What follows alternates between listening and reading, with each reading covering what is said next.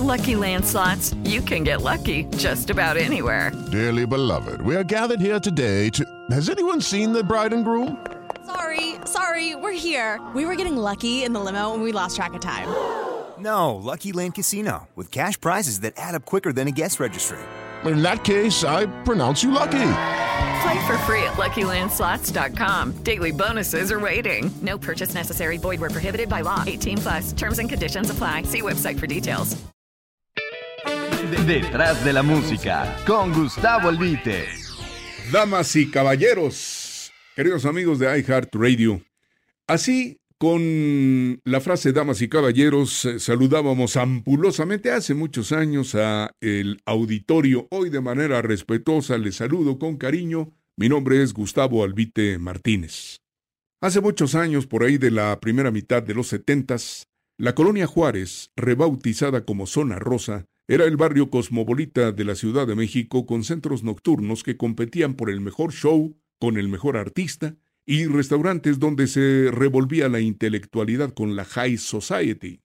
A unos pasos de ahí, la glorieta del metro insurgente se animaba con el tránsito incesante de viajeros en el transporte naranja algunos años antes inaugurado, y los locales en círculo de aquella glorieta lo mismo vendían souvenirs que alojaban cafés y restaurantes diversos.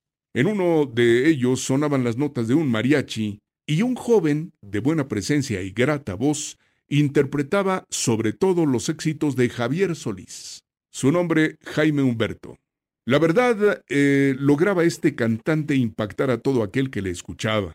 Y no pasó mucho tiempo antes de que algún productor de discos se fijara en él, y así llegó a la marca de discos Capitol, la marca inglesa representada en México por una televisora privada. Esa fonograbadora ubicada en la calle de Ayuntamiento en lo que se denominaba entonces el primer cuadro de la ciudad. En ese tiempo, la guerrilla en el estado de Guerrero traía al gobierno como perico a toallazos.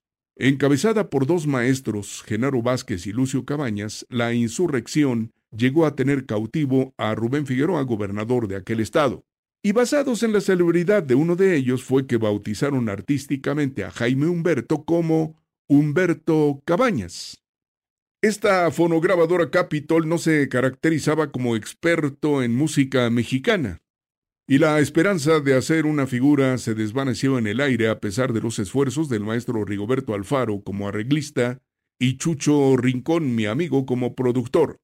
Sin embargo, Cabañas fue requerido por los cineastas para protagonizar algunas películas al lado de Lucha Villa y otra de Aida Cuevas, me acuerdo.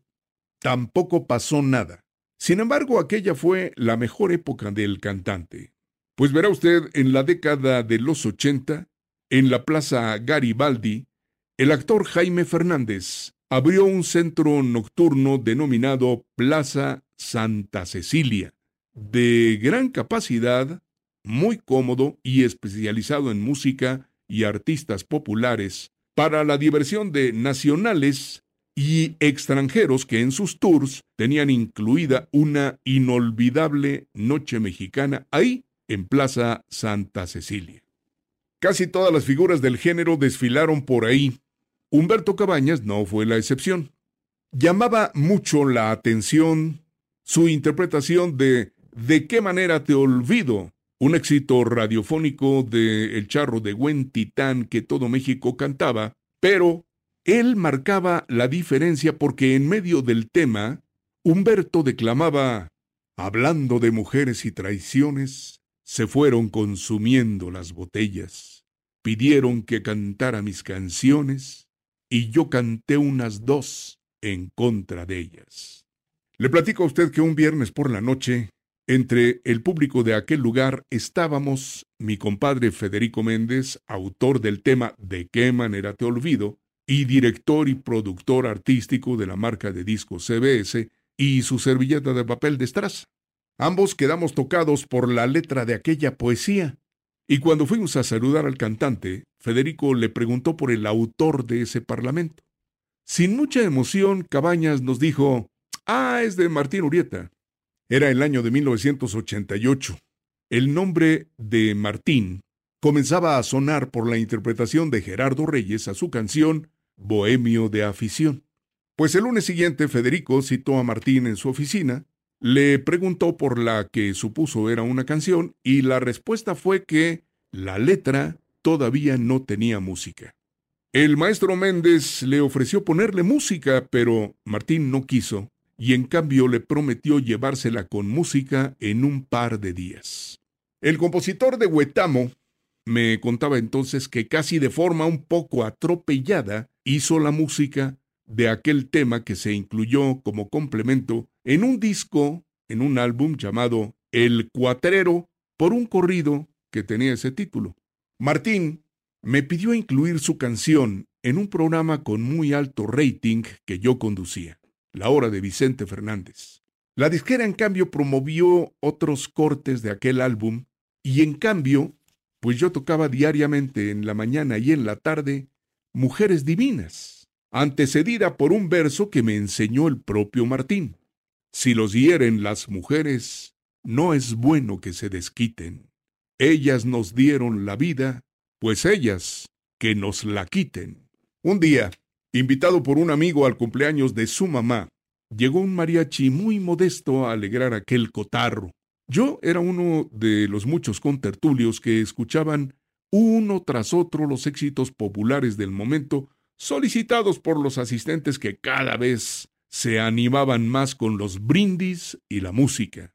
En medio de la algarabía, se puso de pie un jovencito que, dirigiéndose al mariachi, pidió con sonoro grito mujeres divinas.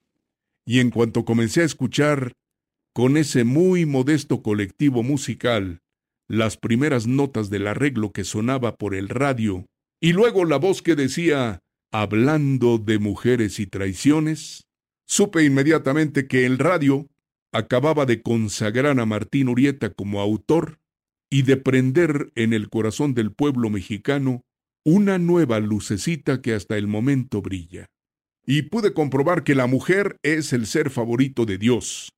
Y como dice Martín, y todas las mujeres al cielo deben ir tan solo por tener el don de concebir. Detrás de la música, con Gustavo Albite. I heart radio.